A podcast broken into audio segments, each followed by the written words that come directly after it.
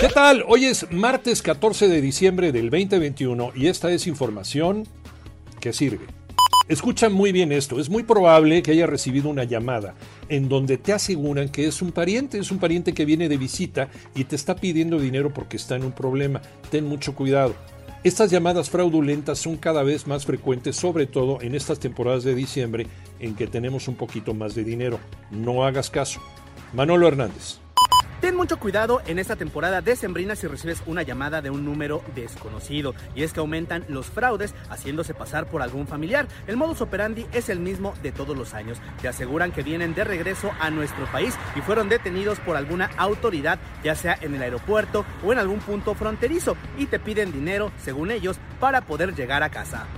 La pandemia en México. Pepe Toño Morales. Gracias, Iñaki. Los números de la pandemia. Fíjate que la Secretaría de Salud Federal dio a conocer en su informe diario que las personas que presentaron síntomas en los últimos 14 días y son quienes pueden contagiar es de 17.362. Por cierto, en las últimas 24 horas se reportaron 49 muertos más, con lo que la cifra total llegó a 296.721 fallecimientos.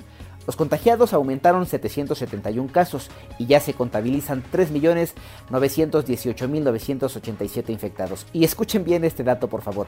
En Nueva York, las autoridades establecieron nuevamente el uso obligatorio de cubrebocas en lugares públicos para tratar de reducir los contagios de COVID-19, lo que significa que la pandemia no ha terminado y debemos seguir cuidándonos.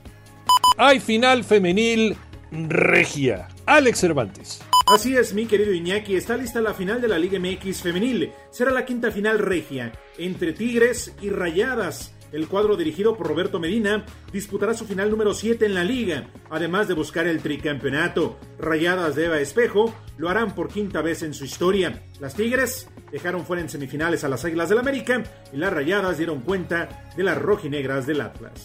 Escúchanos de lunes a viernes de 6 a 10 de la mañana por 88.9 Noticias, información que sirve por tu estación favorita de Grupo Asir y a través de iHeartRadio.